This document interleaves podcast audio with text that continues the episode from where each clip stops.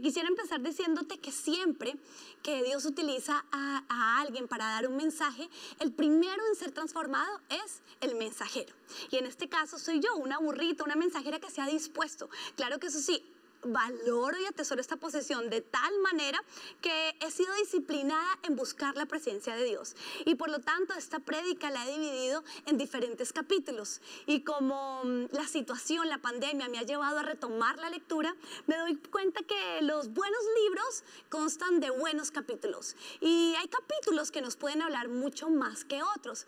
Pero, y a veces decimos, no, este capítulo no estuvo tan bueno, aún en las series que vemos en televisión. Sin embargo, cada capítulo es tan necesario para el desarrollo y para el final de la prédica. Así que te motivo a que mm, disfrutes cada capítulo me encantaría que a lo último de la, de la, enseñanza me dijeras cuál fue el capítulo que más te habló, pudiéramos votar eso. Y también te animo a que tomes En anotación de cualquier pregunta o inquietud, porque el reto que tengo hoy es terminar la prédica y poder contestar a tus inquietudes, poder permitir que, eh, eh, tus preguntas sean resueltas y todos nos enriquezcamos a través de lo que no sabemos. Recordemos que preguntar es súper poderoso, porque preguntar es reconocer que no sabemos es disponernos a decir, mm, ¿será que estoy mal en esto? Y eso es algo que valora muchísimo Dios, la capacidad de aprendizaje en nosotras. Así que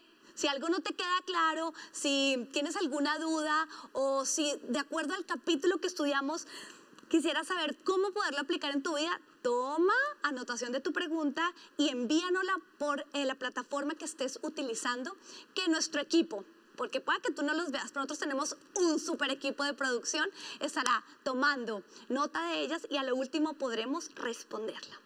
Así que el primer capítulo, bueno, antes de entrar al primer capítulo voy a preguntarle a ese equipo de producción, ¿tenemos gente conectada? ¿Tenemos mujeres? ¿Sí? ¿Tenemos quórum? Porque la presencia de Dios está, el mensaje está, el mensajero está. Entonces, ¿qué necesitamos?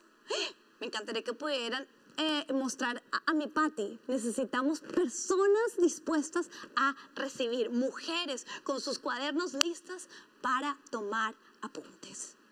Pero entonces me dicen que sí, tenemos quórum.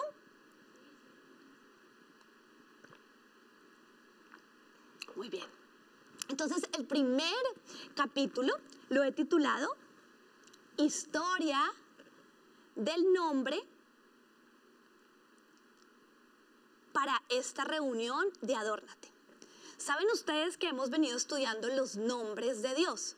Una vez comenzó la pandemia, la primera reunión que tuvimos en Adórnate fue acerca de valorar, porque en definitiva nunca nos imaginamos que nos fuera a ocurrir lo que nos está ocurriendo a todos, estar en medio de una pandemia. Y en medio de la pandemia, en medio de estar eh, obligados a permanecer en casa, eh, una acción que empezó a ocurrir en todos nuestros corazones fue eh, la acción de valorar. Empezamos a valorar lo que ya no teníamos producto de la pandemia y también empezamos a valorar muchísimo lo que la pandemia nos permitió valorar. Así que recuerdo que en esa oportunidad muchas de ustedes participaron también vía eh, internet y, nos dábamos cuenta que valorábamos muchas cosas, muchas. Pero Dios nos decía, bueno, lo importante de valorar es que eso nos lleve a la acción espiritual de orar. Y entonces recuerdo que eso nos llevó a todas a, darnos cuenta. Yo por lo menos hoy valoro esto, valoro las vidas de ustedes y oro porque ustedes puedan estar aquí prontamente. Porque si las valoro, no solo el hecho, ay, no, me encantaría que esto, no, como valoro algo, oro por eso. Si, tú estás valorando mucho la profesora de tu hijo que en este momento no estás pudiendo tener, bueno, es tiempo de que oremos por eso. cuando valoramos, oramos, no nos quedamos en la acción de valorar, nos quedamos en la acción de orar. Y la siguiente reunión que tuvimos fue acerca del primer nombre también de eh, que Dios nos quiso recordar y que Dios nos quiso enseñar y como Dios quiere llamarse, que es amigo. Dios nos dijo y nos enseñó mucho acerca de la amistad con Él. Eh, luego el Señor nos habló de Jehová Sama, eh, porque aún en plenos valles tenebrosos, Su vara de pastor me reconforta, dice el Salmos 23. Y, algo que no dije en la prédica pasada y que entonces ahora tomando em, eh, esta recapitulación de lo que viene ocurriendo en Adórnate mientras la pandemia, quiero decirte, porque me quedé como, ¡Ah! ¿cómo fue posible que no lo dijera? Hablábamos sobre la vara, ¿recuerdas? Y hablábamos sobre que el buen pastor anda con su vara y, yo les explicaba que el buen pastor eh, en un extremo de la vara le pone ciertas puntillas, ¿te acuerdas? Que no es como, oh. pero la vara nunca el pastor la utiliza con la oveja, la utiliza para proteger la oveja. Siempre que el pastor va a tocar a su oveja, toca a la oveja a través de su callado. La vara, esas puntillas, es para protección de ella. Lobos, zorros, eh, culebras, cualquier tipo de animal que atenta contra la oveja, es eh, eh, la razón por la que el buen pastor saca la vara. Y me quedé como, ¿cómo fue que no lo expliqué mejor? Y bueno, Dios me está dando la oportunidad de explicarlo, de explicarlo. Tu protección está en saber que Dios tiene una vara y que ante el peligro que te aceche, Él la va a utilizar. No tienes que defenderte tú.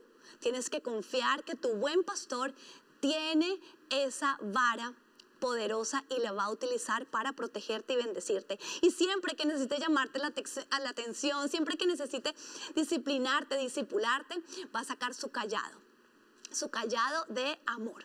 Bueno, esos son los dos elementos que tiene el buen pastor y aprendíamos entonces sobre Jehová Sama. Pero entonces espero que ustedes estén con la expectativa, bueno, ¿cuál es el nombre que Dios tiene eh, eh, para enseñarnos hoy? Y entonces déjame contarte la historia acerca del nombre, porque como ya te lo dije, el mensajero siempre tiene mucho que ver en la historia. Y entonces, ¿cómo ocurrió?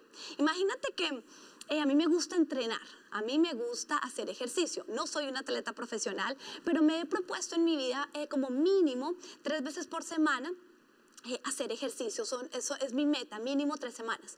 Y, y, antes de que viniera la pandemia, antes de que llegara el COVID a nuestras vidas, yo atendía mi club de pilates, tenía clases también en mi edificio y, y era un espacio que disfrutaba muchísimo. Considero que es un espacio especial eh, para todas las personas. Creo que todos tenemos que tener un hobby, algo que disfrutamos, algo en lo que invertimos en nosotros mismos. Y ese era mi espacio. Y bueno, finalmente em, con la pandemia tuve que readaptarme y mi oficina se convirtió en mi estudio pilates. Así que yo saco mi estera, me pongo mis mediecillas de pilates, prendo mi televisor, busco una buena clase en YouTube y me empiezo a entrenar. Ah, y estaba ahí yo también con mi faja, porque me regalaron una faja y me dijeron que entrenar con faja es bueno, entonces yo estoy haciendo juicios y me pongo mi faja y estaba ahí entrenando y sudando cuando sentí que el Señor me dijo, el próximo nombre que quiero que enseñes, porque quiero que me lo digas, de verdad es Señor.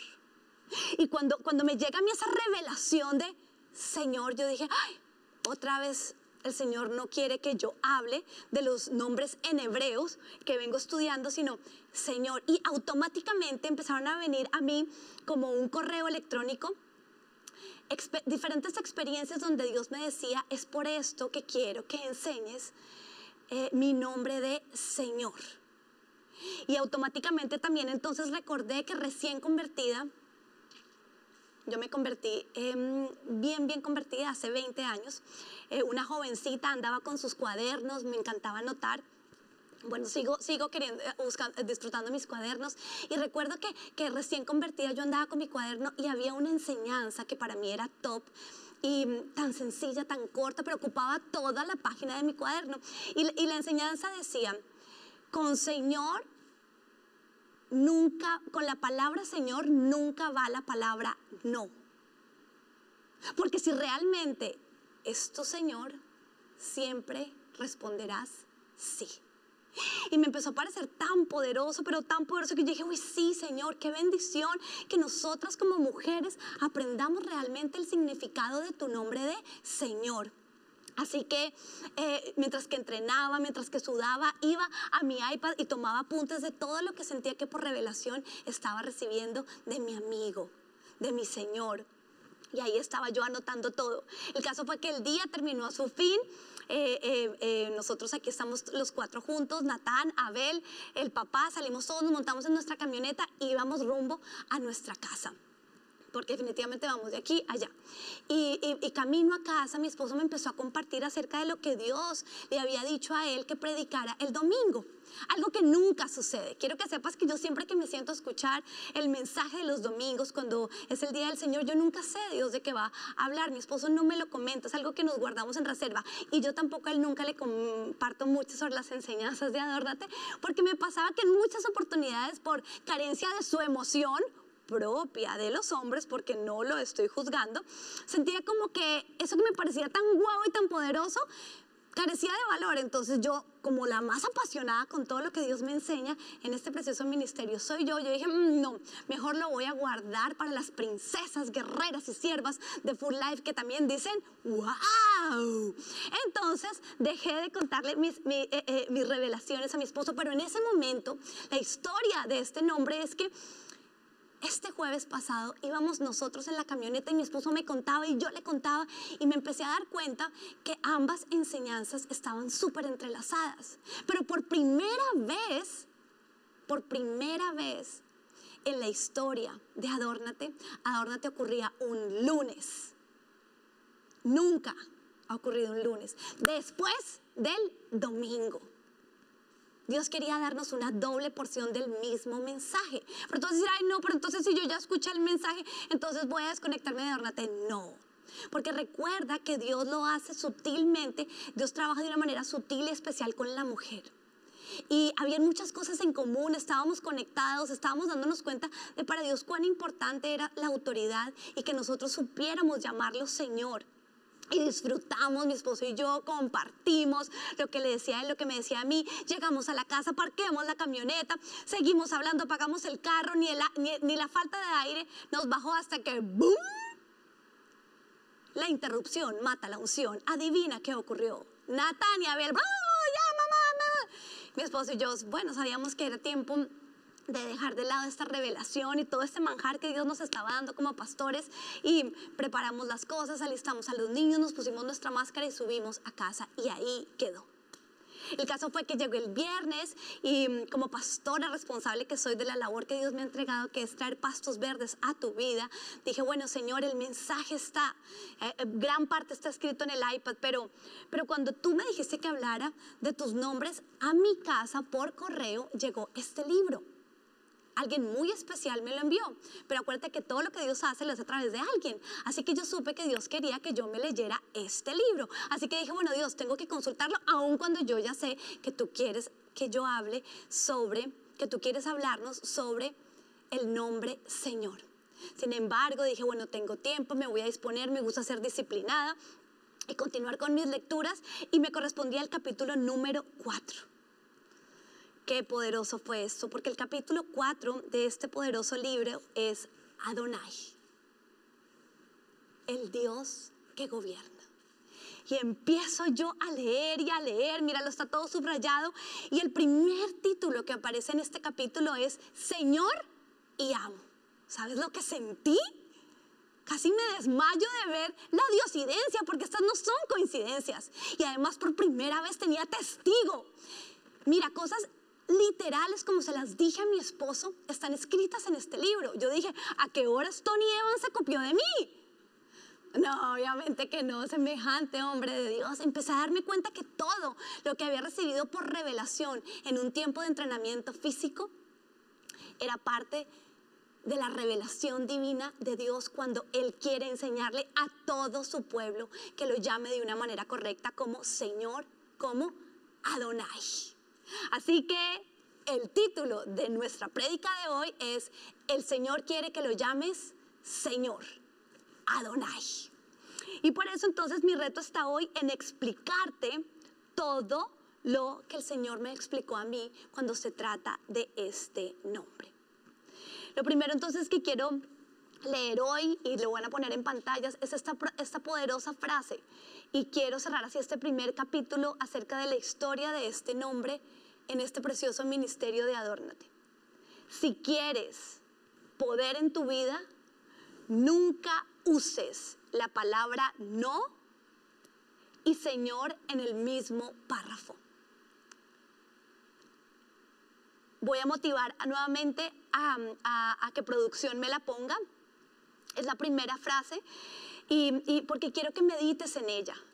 Dice, si quieres poder en tu vida, ¿tú anhelas poder en tu vida? Nunca uses la palabra no y Señor en el mismo párrafo. No van de la mano, no van de la mano. Siguiente, siguiente capítulo. El siguiente capítulo lo he titulado Significado de Adonai. Porque mm, si bien eh, entendemos ya que Dios a través de toda una historia relacional y activa nos quiere invitar hoy a que usemos este nombre, tenemos que también entender lo que significa el mismo. Así que vayamos a la palabra de Dios en Salmos 97, 5. En este versículo en especial es cuando se introduce a Dios como propietario, como dueño, como Señor, como Adonai. Y dice, ante el Señor dueño de toda la tierra, las montañas se derriten como cera.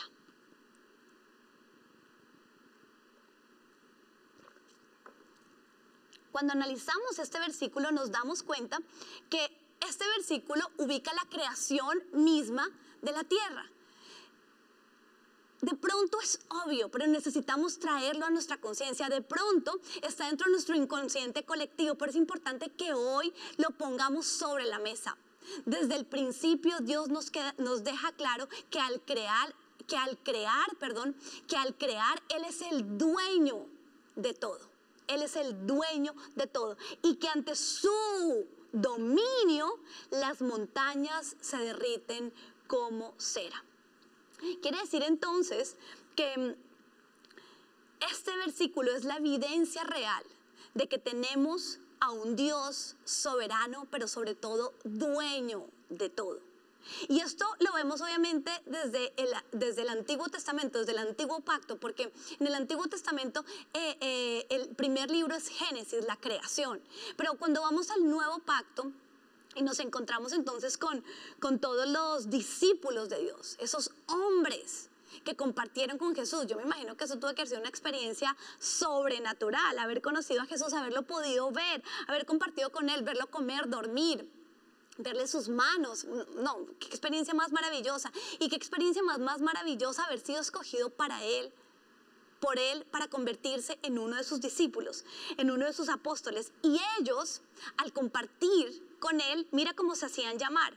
Ellos en muchas oportunidades, en el, en el Nuevo Testamento, en los, en los diferentes, eh, en muchos diferentes versículos, vemos que ellos se hacen llamar esclavos de Cristo. Y cuando se hacen llamar esclavos de Cristo, nos dejan claro que le pertenecían a Él. Y era una manera como ellos además se ubica, eh, eh, utilizaban para demostrar a todos que lo que ellos hacían era en el nombre de Él, era porque le pertenecían a Dios. Así que Adonai significa darle el lugar a Dios de dueño, de señor, de propietario. Y entonces continuemos con nuestro tercer capítulo, que lo he llamado doble genealogía. Quienes me conocen también saben que yo constantemente digo que yo soy una mujer de dobles porciones. Digamos que del área en que más vergüenza tuve, más sufrimiento tuve, más lágrimas derramé, que era el no poder ser mamá, haber luchado con infertilidad y esterilidad por años. Dios me trajo una doble porción y esa fue la promesa que Dios me dio siempre. Así que cuando yo veo una doble porción, a mí me llama la atención, así como me llama la atención diariamente ver correr a mis dos hijos em, e, en casa, porque es, es ver el cumplimiento de Dios. Pero cuando Dios eh, susurra y me deja ver que en este capítulo, donde Él quiere... Eh, en este libro, en esta prédica que Dios está construyendo hoy en este ministerio acerca de su nombre de Adonai, había un capítulo de doble genealogía pues obviamente ya me eh, separaron mis antenas emocionales y espirituales porque sé que, que Dios utiliza cosas personales para darles valor y hacerlas eh, vida en tu vida, hacerlas rema. Así que el Señor me dijo, mira, tú tienes una doble genealogía. Yo, ¿cómo así, Señor? Sí, en todo uno quiere tener doble. Pues seamos sinceros, si uno le dicen, bueno, em, un sueldo o doble sueldo, pues todas escogeríamos doble, ¿no es así? Pero justo en este capítulo nos vamos a dar cuenta que tener una doble genealogía nos debe llevar a tener una doble atención. Una doble atención, ¿por qué? Porque todas compartimos una doble herencia que impacta y en este caso de manera negativa, para que nosotras podamos llamar a nuestro Dios Señor y le podamos dar el nombre de Adonai. ¿Cómo así? Sí, esta doble genealogía tiene una fuerza poderosa que nos impide a nosotros llamar a Dios con este nombre. Déjame explicarte. La primera genealogía o herencia que nosotros tenemos y que esa la compartimos todas nosotras, todas las que estamos conectadas, todas, es la misma herencia y es la de Adán y Eva.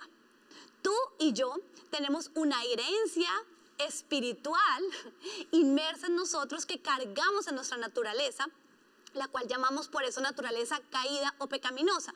Dice la palabra de Dios que por un hombre entró el pecado, la rebeldía a nuestra vida. Y mm, sí, la decisión de Adán y Eva es una decisión que todos cargamos ahora por ser hijos eh, descendientes de ellos. Cargamos con esa rebeldía. Y la segunda herencia o genealogía que todas tenemos y que en este caso sí es completamente diferente, eh, corresponde, y para que la entiendas mejor, tiene que ver con tu apellido o sea, con tu papá y tu mamá terrenal. Las decisiones que ellos han tomado en, sus vidas afectan de manera directa tu manera de llamar a Dios, Señor y Adonai. ¿Por qué? Porque es, una fuerza impulsora.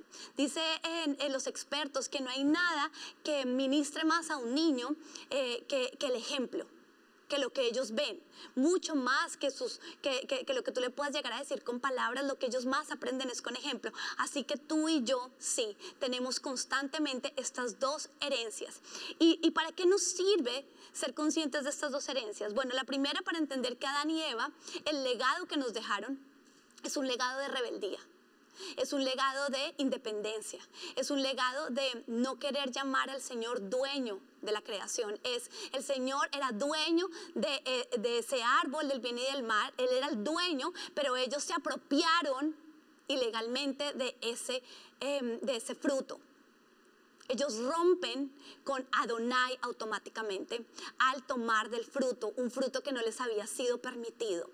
Y nuestros padres eh, por su naturaleza caída también ellos eh, eh, pueden llevar en su vida, en, su, en, sus, en sus decisiones también mucha rebeldía. Y, y nosotros podemos identificarlo con claridad a través de ver el fruto en ellos, a través de ver el fruto de nuestros padres. Y déjame decirte que este capítulo no tiene nada que ver con juicio. Quiero hacer un énfasis en eso, no tiene nada que ver con juicio, tiene que ver con concientizarnos, tiene que ver con ver, tiene que ver con observar, tiene que ver con comprender, tiene que ver con reflexionar para evitar. Nuestros padres biológicos, ese apellido que cargamos, cada vez que nos preguntan cómo te llamas, si nosotros llevamos el apellido de nuestros padres, o por lo menos eh, si no lo hemos cambiado las casadas al de nuestro esposo, nuestros padres pueden ser personas rebeldes, eh, pasivas o activas. Eh, tú puedes identificar con claridad a través de los frutos de tus padres si ellos han sido personas que se han opuesto con claridad a, a la autoridad. Déjame decirte que la rebeldía no es solo decir de frente no.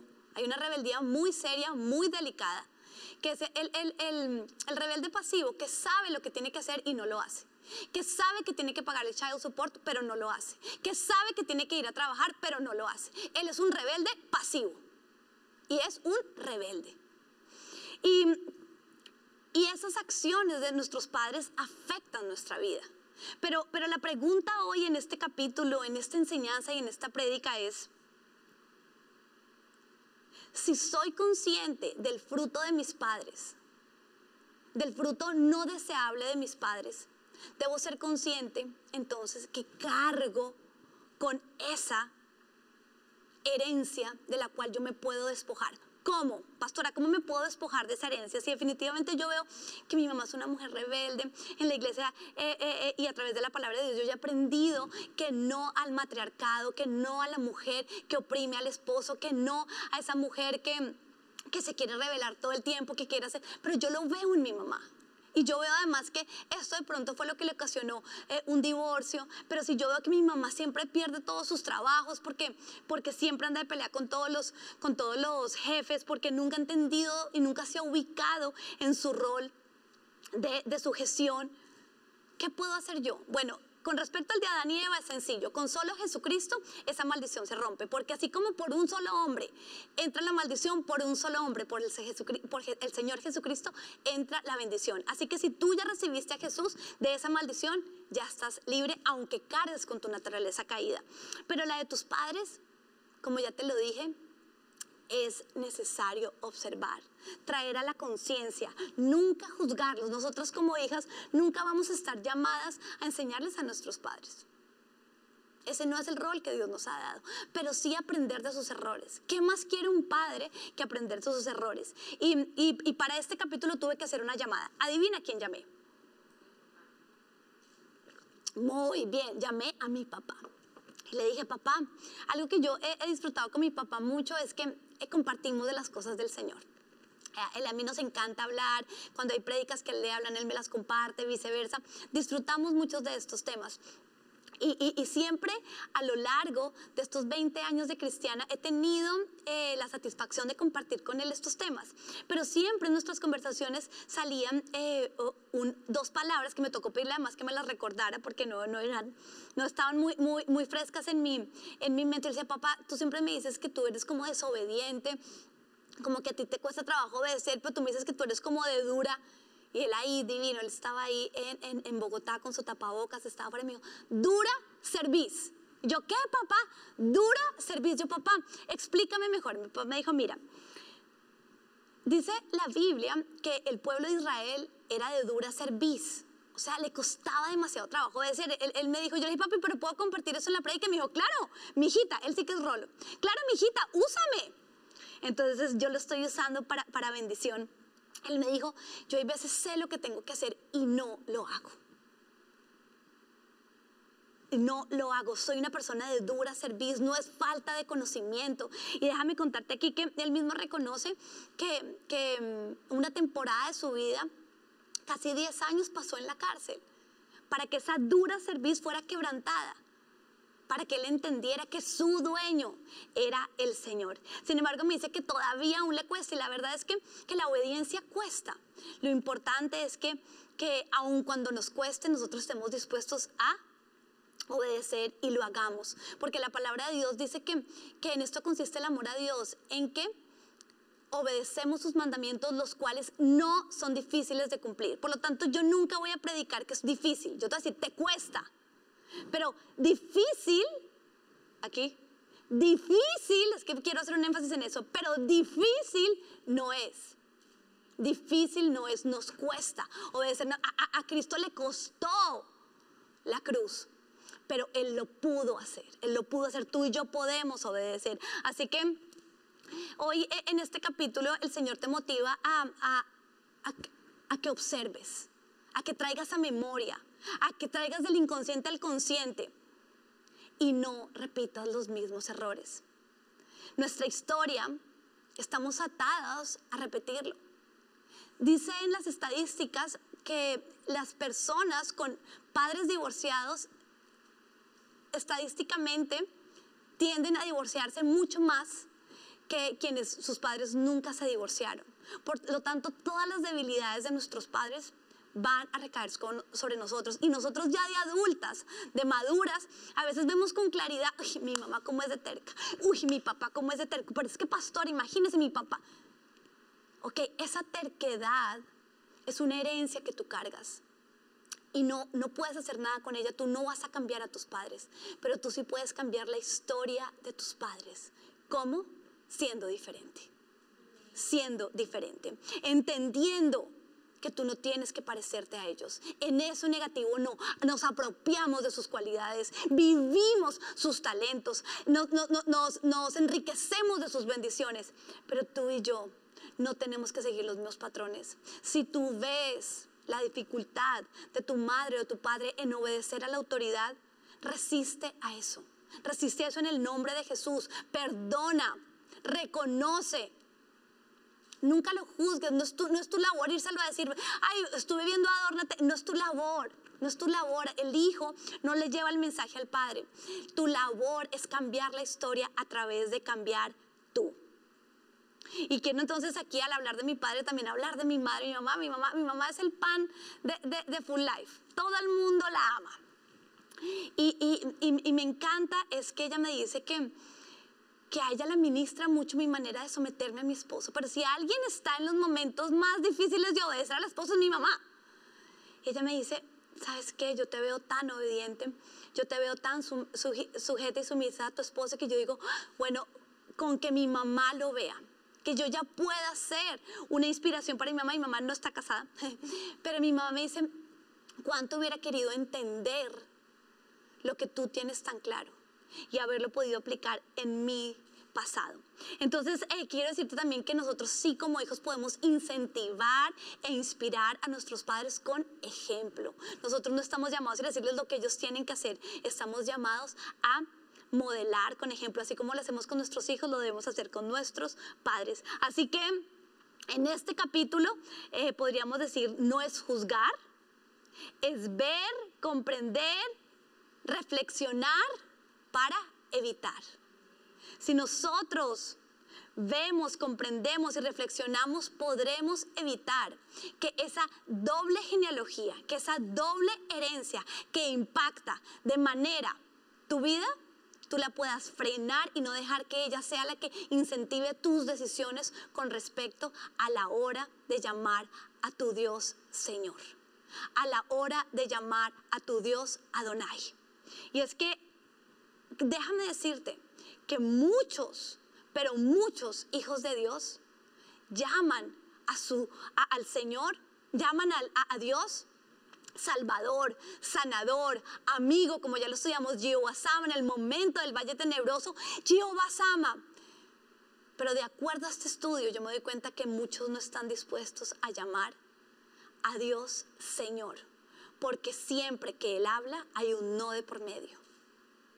Así que hoy el reto es que nosotros podamos despertar en nuestro corazón esa capacidad para llamar a Dios con uno de sus nombres poderosos de dueño, de propietario, de Adonai. Así que el cuarto capítulo tiene que ver con los personajes bíblicos. Claro, porque estamos en un estudio bíblico. ¿Qué estudiamos acá en Adórnate? La Biblia. Y todos los personajes bíblicos Todas esas personas que están ahí escritas eh, nos sirven para inspirarnos o nos sirven como escarmiento. Y cuando tú y yo leemos la Biblia, tenemos que siempre eh, estudiar eso. Ese personaje me inspira, me motiva. ¿Cuántos reyes no estaban ahí que sirvieron fue como escarmiento? Ni se diga de esta mujer terriblosa Jezabel. Ella em, eh, es un personaje bíblico que, nos, eh, que no nos inspira a nosotros, sino nos sirve de escarmiento. Así que yo hoy traje cuatro personajes bíblicos que nos inspiran y que nos deben motivar a llamar a nuestro Dios Adonai. El primero que es necesario cuando estamos estudiando el nombre Adonai es Abraham. ¿Por qué Abraham? Abraham en el capítulo 15 de Génesis. Es importantísimo estudiar a Abraham porque fue el primero en llamar a Dios Adonai. Con él eh, eh, eh, es la primera vez que la palabra de Dios utiliza este nombre. Es la primera vez que se menciona. Entonces, obviamente necesito contarte la historia. Abraham Abraham, todavía es Abraham. Abraham en el capítulo 15 de Génesis está aburrido. Y adivina por qué está aburrido. Está aburrido porque algo que Dios le prometió aproximadamente unos 10 años atrás no ha ocurrido. ¿Qué es lo que Abraham tanto venía esperando y que no había ocurrido? Su hijo. Y además había pasado tiempo. Quiere decir que cada vez eso que Dios le había prometido para él era más difícil de cumplir. él veía a su esposa, veía su vida y pasa, el, transcurrir de los años, em, eh, años, estamos hablando de años. Hay veces somos tan impacientes con nuestras promesas, pero Abraham estaba ahí y estaba agotado. Y, cuando, cuando, cuando Dios le sale al encuentro, Él le dice, bueno, me, has bendecido en muchas áreas, estoy muy bien. Eh, eh, eh, Abraham, estaba rico, tenía buen ganado, y Él dice, pero, pero todo esto, y no tengo un heredero. Y, se permite hablarle a, Dios de, su frustración, de lo que no estaba ocurriendo. y dice Génesis 15, en ese momento que Dios dice no, no ocurrirá lo que temes. Tu heredero, no. Qué delicia cuando Dios nos dice no. Cuando Dios le dice a nuestro temor, no, no ocurrirá lo que temes. No dejará de ocurrir lo que te prometí. Aunque haya pasado el tiempo, no será tu heredero, eh, eh, eh, tu sobrino. Tendrás un hijo. Y, y en ese momento, Abraham apela al carácter de Dios como propietario, como dueño, como amo y como Señor. ¿Señor de quién? De las generaciones, de la vida. Él le dice, tú eres el dueño de la vida, el único capaz de darme un hijo, eres tú Dios. En ese momento, él apela a Adonai. Está ahí el nombre en hebreo Adonai, propietario. Pero, pero déjame decirte lo que ocurre cuando Abraham por primera vez llama a su Dios propietario y dueño. Dice Génesis 15 que en ese momento Dios cierra esa situación con un pacto. Y le dice, querías un hijo, ahora te daré muchos. Dios multiplica la promesa. ¿Cuándo? Cuando Dios, ¿cuándo? Cuando Abraham lo llama dueño, lo llama propietario, le dice Adonai, Señor, tú puedes. En ese momento, la promesa de un hijo se convierte en una promesa de generaciones. Y dice el capítulo 15 de Génesis que le dice a Abraham, ven, párate, párate, párate y mira las estrellas, porque así de grande será tu descendencia. Quiere decir entonces que a través de todo esto, a través de este nombre, se produce un pacto de multiplicación de una promesa y de bendición. Ya, ya Abraham no solo iba a tener un hijo, iba a ser padre de multitudes. Y con ese pacto se le cambia el nombre, Abraham.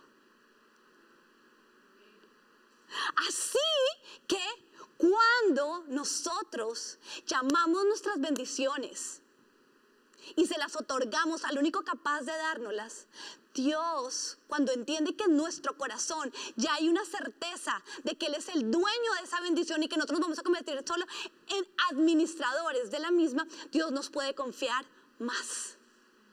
Y eso era lo que estaba ocurriendo en el corazón de Abraham, el nuevo Abraham. Ya dejaba de ser Abraham y se convertía en Abraham. Tenía un nombre nuevo. Con un, ejemplo sencillo. Tienes tu mascota, las que tienen mascotas. Hoy, por ejemplo, nos visitó aquí Mili, la mascota de Patty. Y estaba el perrito por aquí, divino. Y se llama Mili. La única manera para que yo le cambie el nombre a Mili es si yo me convierto en su dueña. ¿Tú quieres que Dios te cambie el nombre? Debes poderlo llamar Adonai. No hay otra manera. Si tú no te entregas completamente a Él, Él no te puede cambiar el nombre. Él no lo puede hacer. El primero en someterse a sus principios es Él. Hasta que tú no reconozcas que Él es tu dueño, que Él es tu propietario, Dios no te podrá cambiar. El segundo personaje bíblico, por supuesto, es Sara, la esposa de Abraham. ¿Y por qué la traigo a colación en esta enseñanza de Adonai y de Señor? Porque en primera Pedro, versículo eh, capítulo 3, versículo 6, dice que, y quiero leer, leamos primero el 6 y después vamos al 5, dice, eh, tal era el caso de Sara, que obedecía a Abraham y lo llamaba su Señor. Ustedes son hijas de ella si hacen el bien y viven eh, eh, sin ningún temor. El caso de Sara, bueno, y quiero también entonces que leamos la primera parte porque tiene que ver todo con adornate, porque dice, así se adornaban en tiempos antiguos las santas mujeres que esperaban en Dios. Cada una era sumisa a su esposo. Tal es el caso de Sara que obedecía a Abraham y lo llamaba su Señor. Entonces, recapitulemos. Abraham Recapitulemos. Abraham logra entender que Dios es su propietario y el dueño de todas sus bendiciones y lo llama así. Es así como Dios responde con un pacto y le cambia el nombre. ¿Y qué hace? Deposita en él toda su autoridad para conquistar dicha bendición, lo cual termina traspasándose a su esposa. Porque Abraham se convierte en la autoridad delegada en la tierra sobre Sara. Y Sara con libertad, no con feminismo ni machismo, nada de eso, con libertad y con amor, logra también llamar a su esposo como Señor. Sara no se siente menos, Sara no siente que, ha perdido sus derechos, Sara tiene libertad de llamar a su esposo Señor. ¿Por qué? Porque Abraham modelaba muy bien lo que significa llamar a alguien Señor. Él le dijo, ok, yo hago mi parte, pero tú harás la tuya. Dios modeló en la vida de Abraham el concepto correcto de señorío de Adonai, que es que yo te bendeciré, yo te protegeré. Sara tenía claro que si ella lograba también llamar a su esposo Señor, su esposo estaría comprometido con ella en bendecirla, protegerla, cuidarla, consentirla y darle bendiciones, obviamente que estuvieran siempre alineadas a su propio Señor. Amén, ¿no es cierto? Amén. Esa es la libertad que nosotras como mujeres tenemos y las mujeres casadas. Eso es lo que realmente nos adorna a nosotros, tener esa credibilidad. Pero si tú todavía no llamas a Dios Señor y dueño, ¿cuánto menos vas a llamar a tu esposo así? Ahora, hay muchas cosas que queremos que ocurran en nuestra casa. Y el ejemplo de Abraham me fascina porque a veces nosotros queremos que nuestros hijos sean ordenados. Sé ordenada tú primero. A veces queremos que nuestros hijos oren. Ora tú primero. A veces queremos, queremos, queremos, queremos, queremos, pero siempre lo que queremos lo debemos pero conquistar en el campo espiritual con autoridad, o sea, hacerlo primero. Y así es como Abraham conquista este nombre y se lo gana de su amorosa esposa Sara. Tercer personaje bíblico, yo. Ay, pastor, claro que sí, mira, yo estoy convencida de que la vida de cada cristiano es un capítulo nuevo de la Biblia. Y habrán muchos, muchos, muchos, entre esos, por ejemplo, muchas vecinas que no leen esta Biblia, pero sabes que si están leyendo mi vida, si están viendo cómo yo me comporto, si están viendo lo que yo digo, si están viendo lo que yo estoy haciendo. Así que sí, mi vida es hace parte de la Biblia. Yo me he convertido en un personaje bíblico. Se está escribiendo mi historia. Y tú tienes que amar y valorar esta realidad. Y entonces, para mi historia, tengo que contarte lo que Dios me habló a mí acerca de mi esposo. tengo que quiero saber la hora. Ok, estamos bien. Imagínate.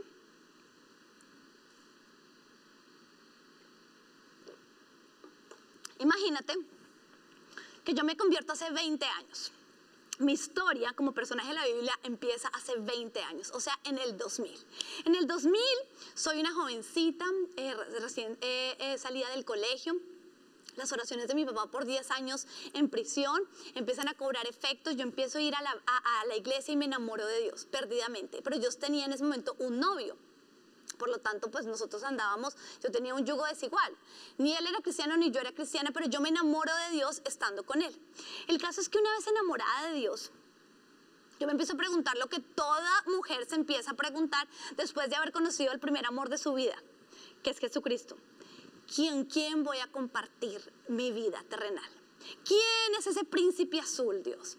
Y entonces yo empiezo a orar por eso, yo empiezo a orar por eso, pero yo seguía con ese eh, novio incrédulo y yo le pedía a Dios y yo quería que fuera él. Así que yo me acuerdo que me enseñaron lo que era ayunar. Y, eh, imagíname hace 20 años. Quisiera como recrear mi historia como Edwin y Patty la recrearon en Full House. Espectacular.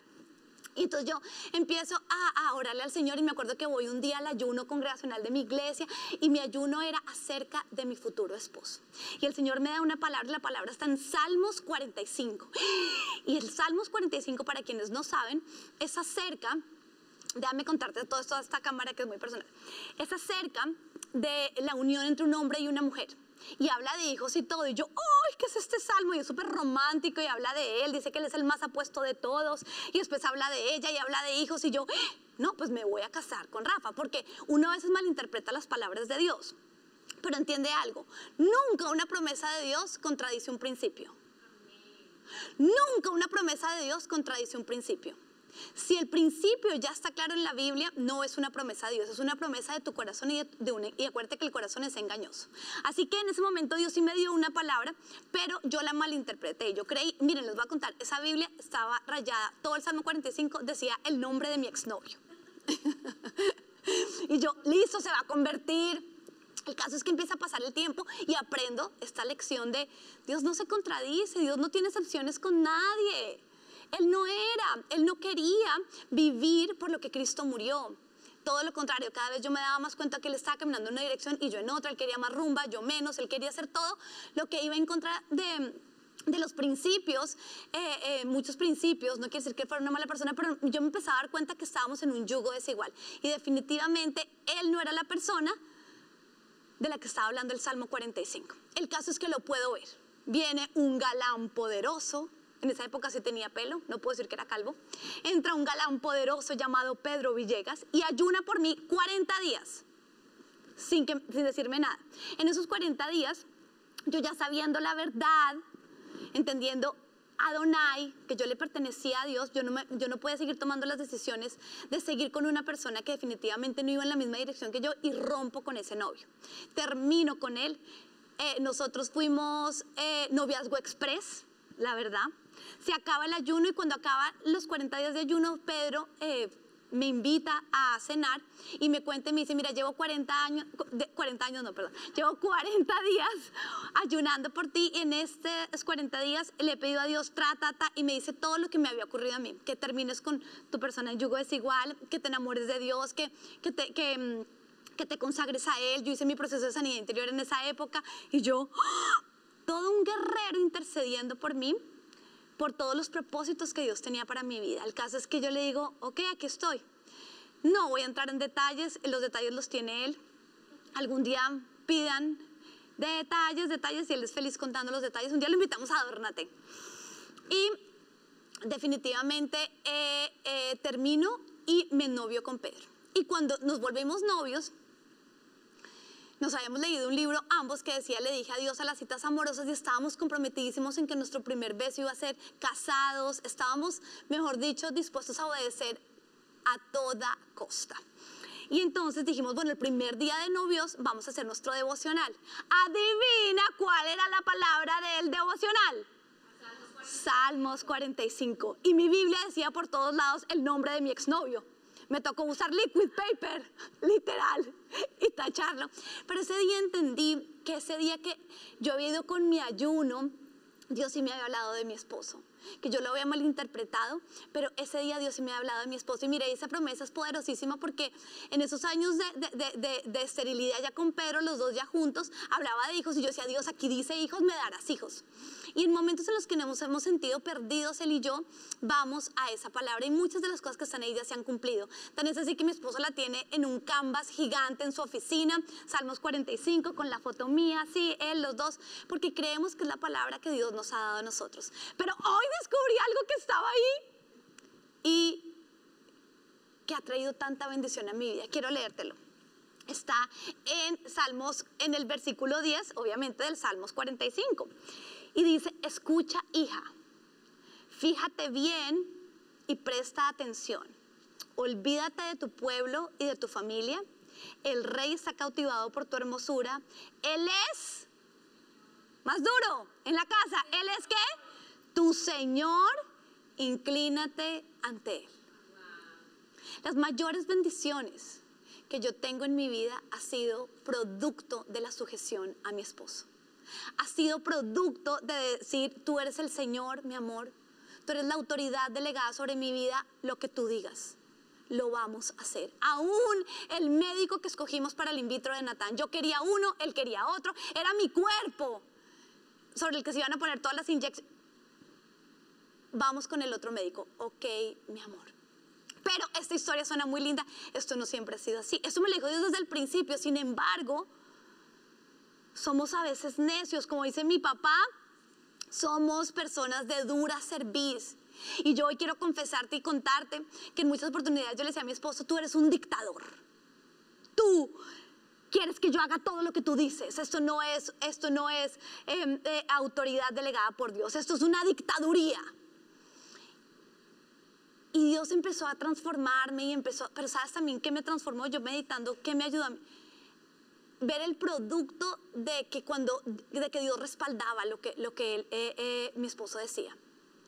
Así que es algo que ha cambiado mucho en mi vida. Nosotros llevamos 15 años de casados y, y, y ahora yo le digo, Señor, él va, a él va a quedar feliz con esta predica. Él va a quedar feliz. Hoy en día le digo amor, no sé qué, pero también tengo que recordarme que nosotras estamos, las casadas, estamos llamadas a, a, a, a toda autoridad delegada, llamarla como Señor. Y como ya aprendimos, el Señor nunca va de la mano con un no. Va de la mano con un sí. Y el último personaje bíblico eres tú. Sí, tú mujer. Estoy segura que en ese momento están conectadas solteras, casadas, divorciadas, viudas. ¿Qué importa tu estado civil? El caso es que eres una mujer y que tienes todo el potencial para convertirte en el próximo personaje bíblico que Dios quiere usar. Pero de ti depende que ese personaje bíblico sea utilizado para inspirar a otros a la obediencia, no para hacer descarmiento para otros producto de tu desobediencia. Sin embargo, todos estos cuatro personajes bíblicos se entrelazan y se unen con algo poderoso, porque recuerda, cuando Abraham logra decir Adonai, ¿qué es lo que se le promete? Hijos. Y todas ustedes, solteras, casadas, viudas, divorciadas, ¿qué es lo que más anhelamos? ¿Qué es lo que más anhelamos? Que esté bien. Bienestar en nuestra descendencia. Mira, yo antes, yo sigo pidiendo todo. Yo soy una persona que yo oro por todo, pero yo me he dado cuenta que mis peticiones materiales se han disminuido muchísimo desde que nacieron mis hijos, porque ahora yo, ¿por qué, pido? Que le vaya bien, pues, chiquiticos que coman bien, que duerman bien, que hagan popó bien, o sea, todo es acerca del bienestar de ellos. no, la, que está, la que está soltera dice, ay, no, pastora, yo no tengo hijos. Bueno, pero ¿cuál es tu anhelo ahorita primordial? ¿Casarte o no? O sea, que es el paso antes de tener hijos. Las abuelas, mi mamá, mi suegra. Si algo, si el Señor se desaparece y dice, pídeme lo que quieras, ellas qué van a pedir? Bienestar para nosotros, sus hijos y sus nietos. Por lo tanto, nos empezamos a dar cuenta que la mujer, es que mira, nosotros podemos tener un súper trabajo, pero eso a nosotros no nos llena.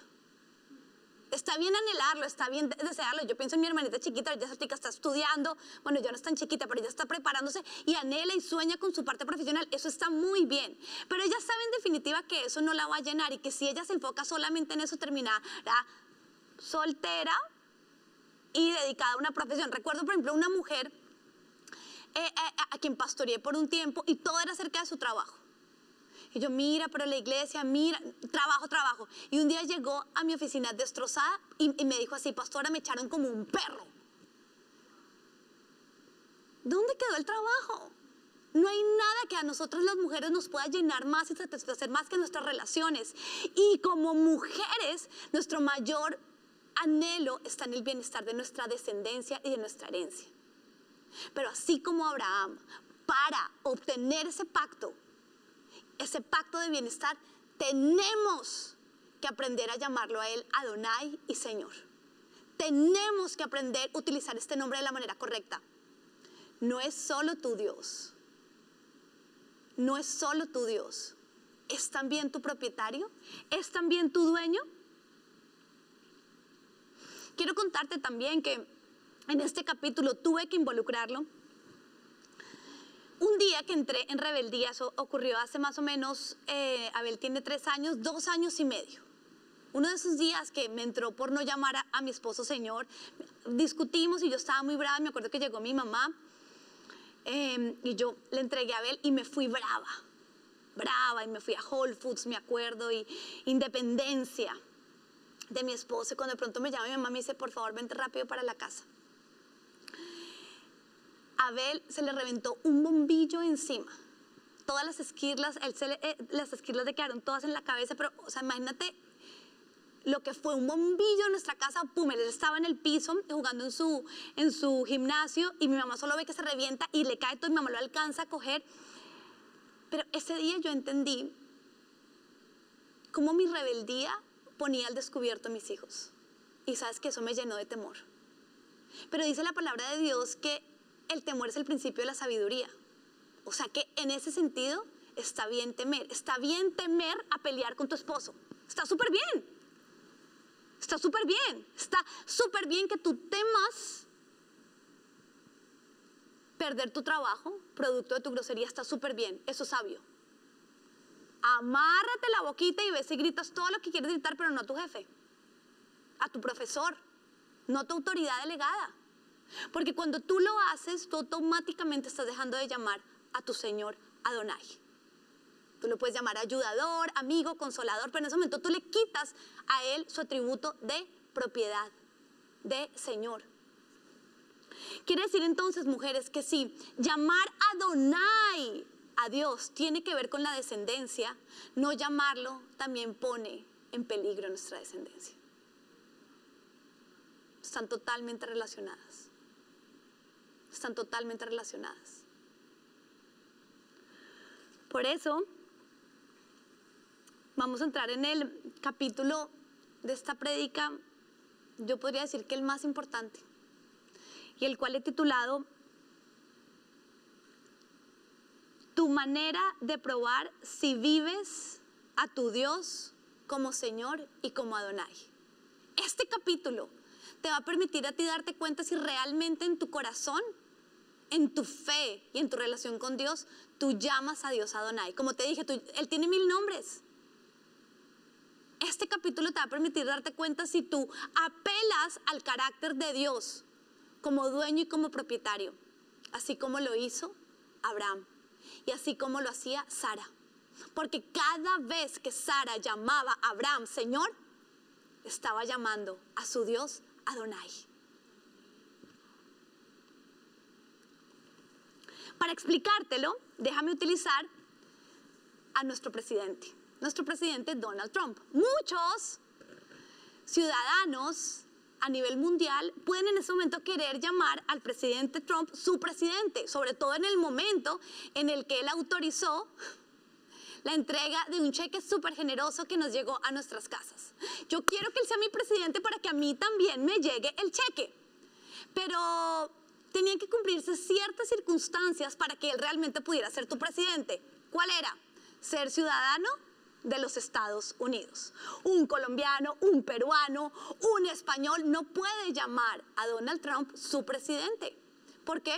Porque no tiene la ciudadanía del país donde el presidente Donald Trump es presidente. Por lo tanto, tú puedes querer, después de toda esta prédica, llamar a Dios Adonai, pero pueda que no lo estés haciendo. Pueda que no tengas los requisitos necesarios para que cuando tú digas Señor o Adonai, Él responda a ti. Bíblicamente, Lucas 6:46, ¿qué dice? ¿Por qué me llaman ustedes Señor, Señor y no hacen lo que les digo? ¿Por qué me llaman ustedes Señor, Señor y no hacen lo que les digo? Quiere decir que Jesús está escuchando que lo llaman. Pero él dice, ¿y por qué me dicen así? Yo no soy tu Señor. Yo no soy tu Señor. Mateo 7, 21 al 23 dice, no todo el que me dice Señor, Señor entrará en el reino de los cielos, sino solo el que hace la voluntad de mi Padre que está en el cielo. Muchos me dirán en aquel día, Señor, Señor, no profetizamos en tu nombre, en tu nombre expulsamos demonios e hicimos muchos milagros. Entonces les diré claramente, jamás los conocí. Aléjense de mí, hacedores de maldad. Estos dos versículos nos ponen en contexto a ti y a mí para entender que no es solo querer llamar a Dios propietario, no es solo querer decir Señor, Señor.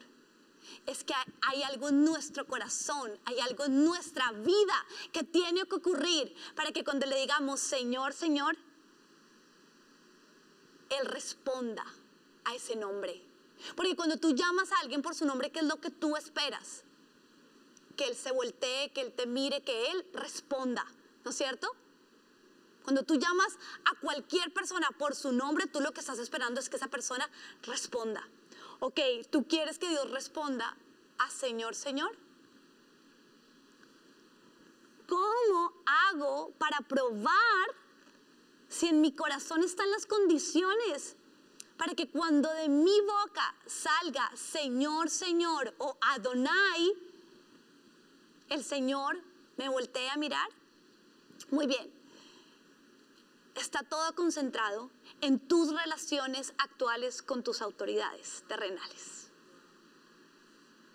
Punto. Está todo concentrado en tus relaciones actuales con tus autoridades delegadas. Así funciona Dios. Cada vez que Él quiere relacionarse contigo en un área, pone una autoridad. ¡Pum! La delega. Y espera que cuando esa autoridad diga una instrucción, ¿tú qué digas? Sí, Señor. Cuando tú a esa autoridad delegada, tú le dices, no, Señor, tu corazón es el ámbito perfecto para que se cumpla ese pasaje en ti. Señor, Señor, pero ustedes no me obedecen. ¿Tú crees acaso que Dios va a estar todo el tiempo susurrándote al oído lo que tienes que hacer? Mira, en Adórnate yo soy la autoridad. Dios me entrega el mensaje directamente. Pero si algo Dios quiere que ocurra en este ministerio, no se lo va a revelar a nadie que esté por debajo mío. ¿Sabes cómo lo va a hacer? A través de mí. Si Dios quiere que en tu casa ocurra algo, lo va a relevar y lo va a delegar y lo va a decir a través de la autoridad delegada en esa casa. Dios nunca va a utilizar a alguien por debajo de autoridad para decirle a la autoridad lo que tiene que hacer. Dios no funciona así. ¿Sabes por qué? Porque Dios es todo lo contrario a lo que Satanás hizo. Satanás hizo eso. Satanás se reveló ante qué? Ante una instrucción de su autoridad. ¿Qué dijo Satanás? No. No hasta de pronto dijo, no, Señor.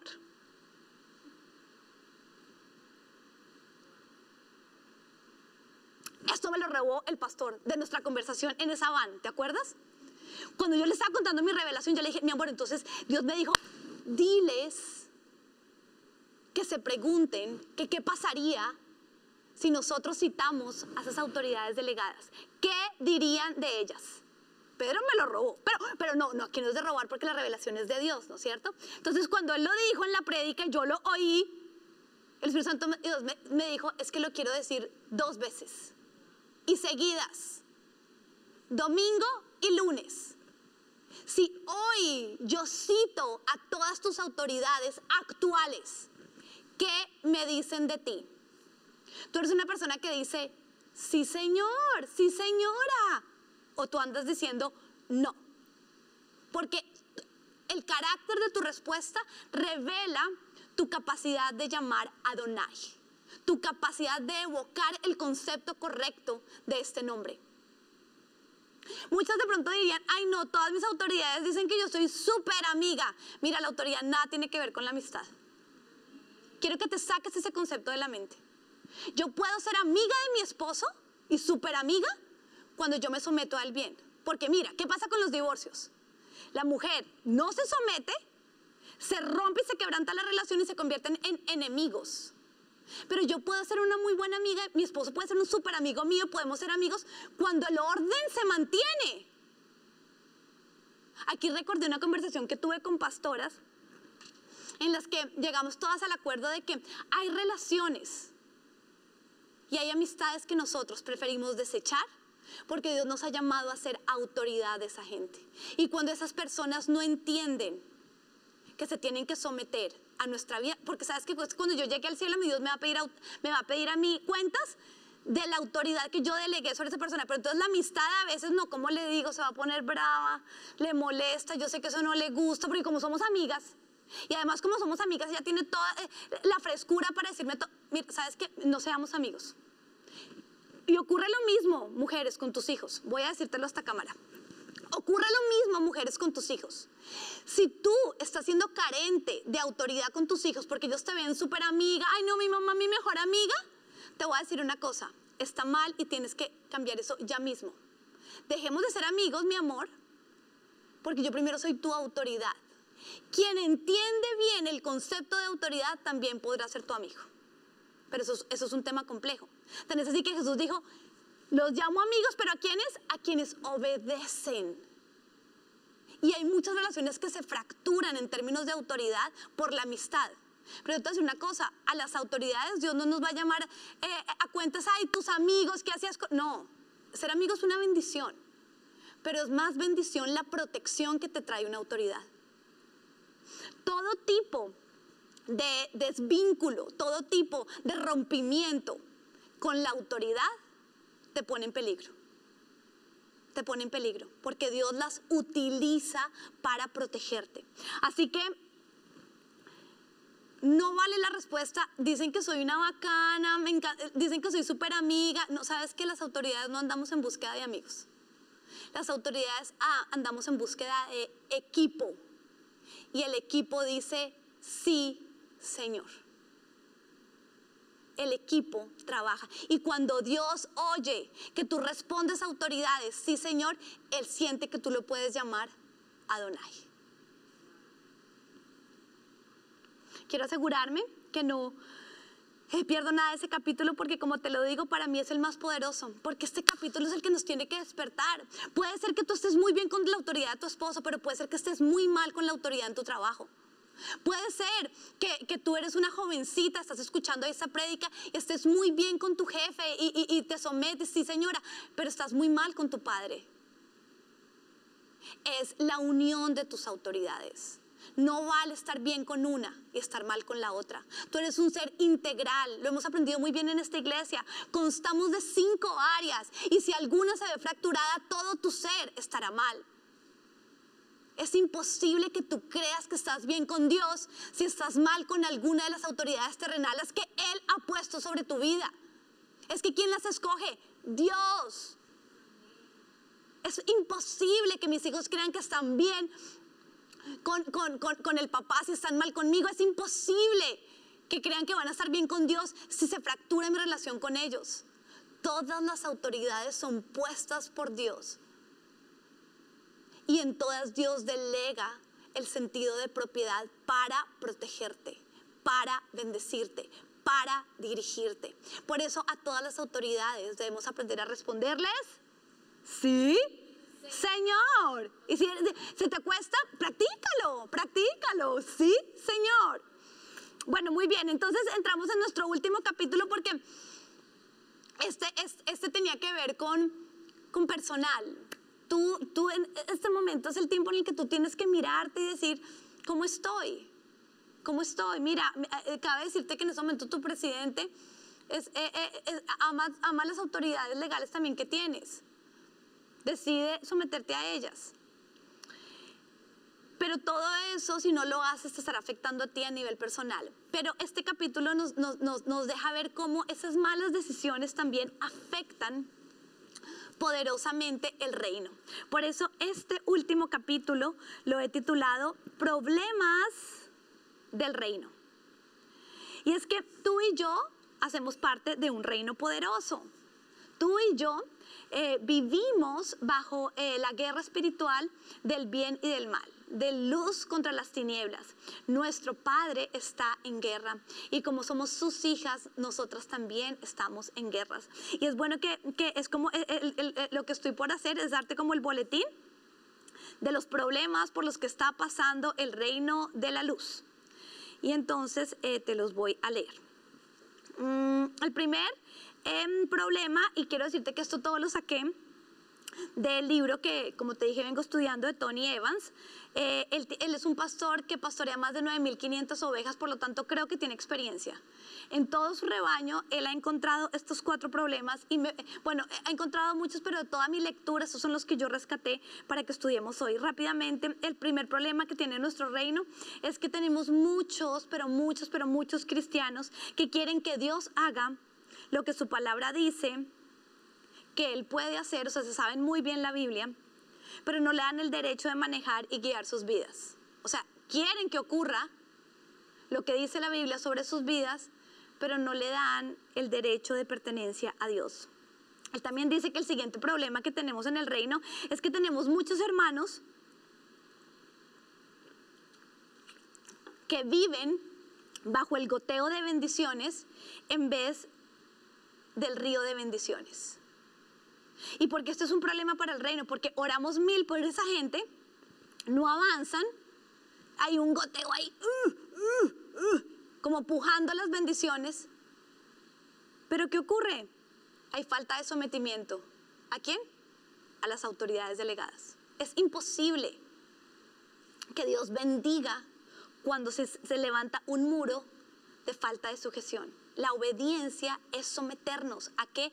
A toda autoridad a toda, porque toda autoridad ha sido puesta por Dios. Eh, tercer, tercer problema que tenemos en el reino, gravísimo, gravísimo. Si te importa el reino de Dios, tienes que estar preocupado por esta situación. Tenemos demasiados cristianos que obvio quieren ir al cielo, pero no quieren que Dios sea su dueño en este mundo. O sea, entrar al cielo sí, pero no, pero no aceptar que le pertenecen a Dios y que el costo que Él dio fue un costo muy alto.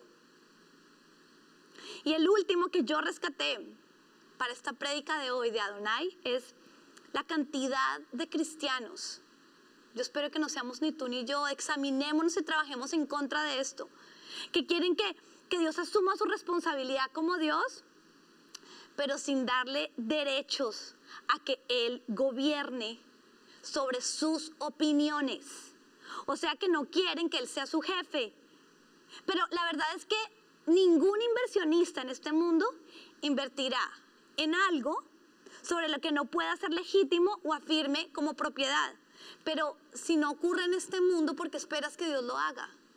¿Tú crees, que ¿Tú crees que cualquier inversionista invierte en algo sobre lo que, mire, invierta todo su dinero, tiempo y recursos, pero esto no le va a pertenecer? Por favor, un inversionista invierte todo cuando se le permite ser el dueño y gobernar y mandar. Y la palabra mandar con Dios se sirve, Dios manda. Mandamientos. Yo de niña tuve un problema con, ay, tan mandona. Hoy lo he transformado, ay, tan líder. Amén. Amén. Ayer puse un post con Natán, eh, mandón, tienes que decir. Y yo me dio por preguntar, bueno, ¿a quién creen que se parece Natán, tan mandón? Gané, pero sabes que me fui a la cama feliz. Porque ser autoridad es ejercer liderazgo. Es decir, yo sé que mandar suena ahí fuerte, pero es, es utilizar tu autoridad para ir y buscar los mandatos de Dios y entregarlos, las cosas, eh, eh, eh, ser terco en lo que Dios te ha mandado hacer. Ese es un verdadero líder. Esa es una verdadera autoridad. Deja ser líder y deja ser una autoridad a quien Dios ha puesto por autoridad. No te conviertas en la piedra del zapato de tu autoridad. Amén. Amén. Bueno, y por último, por último, este es el último capítulo 7 de nuestra prédica de hoy. Está muy corto. Es mi última experiencia personal con todo lo que hoy prediqué. Con todo lo que hoy prediqué. Entonces, tuve que pensar en cuándo fue la última vez que alguna autoridad delegada me dijo algo que yo no quería hacer ni que quería que sucediera. Porque acuérdate que ahí es cuando me tengo que negar a mí mismo. Si mi padre me dice, mira, vámonos de vacaciones, no, me sujeto feliz. Entonces tuve que pensar y yo te motivo a que tú lo hagas. Piensa, piensa mujer. ¿Cuándo fue la última vez que una autoridad delegada por Dios, por lo tanto, Dios te mandó a hacer algo que tú no querías hacer? Entonces rápidamente te cuento. Natán tiene cuatro años, pero él es de octubre. Por lo tanto, eh, eh, eh, él no entra en el año escolar, sino él entraría, él va a ser de los grandes de su salón, lo cual me parece muy bien. Sin embargo, nuestro daycare el énfasis de nuestro daycare ha sido cuidado y ha sido español y creo que está bien. Como autoridades delegadas creemos que hemos, es impartido el español eh, porque nos han dicho mucho también que si el niño tiene unas buenas bases en español no lo va a perder. Pero eh, eh, en todo este tiempo hemos creído que Natán ya es hora de que aprenda el inglés. Así que mi esposo y yo pensamos, bueno, qué rico que él entre a un colegio ahorita en agosto y empezamos a orar por eso. Oramos, Señor, visitamos diferentes lugares nos, gustaron unos, otros sí nos gustaron. Uno me encantó. Cuando salimos los dos dijimos, este es, sentimos paz. Veníamos orando por eso. Y nosotros a veces confundimos porque nosotros a veces creemos que oramos, sentimos paz y eso es. No. Hay veces Dios nos va a permitir vivir algo para después decirnos, no, ese es Dios, sí. ¿Sabes por qué? Porque Él ama desarrollar esto en ti sometimiento y sujeción. El caso es que yo estaba feliz, ya dije, eh, eh, él va a entrar a ese, tenía ilusión, ya había hecho eh, las cuentas de cuánto me demoraba de casa a ese lugar, de ese lugar a la iglesia ya que yo trabajo acá y tenía, no, perfecto, 10 minutos, miraba el reloj cuando pasaba por ahí, hasta se lo alcanzamos, Natán, ese va a ser tu colegio. Entonces le digo a mi esposo, bueno, mi amor, tenemos que inscribirlo porque la persona de admisiones me dijo que quedan dos cupos. Y empecé a presionar, tenemos que escribirlo, tenemos que escribirlo. Y un día Pedro me dice, ¿sabes qué? Y no, no se habían alborotado los números en Miami, quiero decirte, no se habían alborotado tanto como ahorita están alborotados. Y Pedro me dijo, ¿sabes qué, mi amor? Siento que no es el tiempo para que Natán entre. Quiero que aprenda inglés, quiero que entre, tenía la expectativa, tenía todas las ganancias. Creía que era lo más conveniente para mi hijo, pero mi autoridad me está diciendo, no no, no es el tiempo. Para la gloria de Dios no fue una pelea. Creo que he avanzado. Creo que estos 15 años me han servido para entender que si Pedro dice no, Dios está diciendo no. Y que el más interesado en el bienestar de Natán no soy yo, ni es Pedro, es Dios. Así que ese no de Pedro para mí es un no de Dios. Y quiero cerrar con esto. Cuando no te sometes a Adonai, te sometes al caos. Y por eso ocasionas muchos problemas. Cuando te sometes a Adonai y logras llamarlo como dueño y propietario de tu vida, te estarás sometiendo al cumplimiento de tu destino divino. Estarás sometiéndote al propósito de Dios en tu vida. Y sabes qué? Evitarás muchos problemas. Así que la pregunta para cerrar hoy es, ¿cuántos problemas tienes? ¿Cuántos problemas quieres?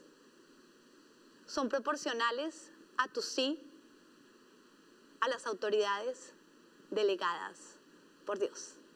Y que Dios te bendiga.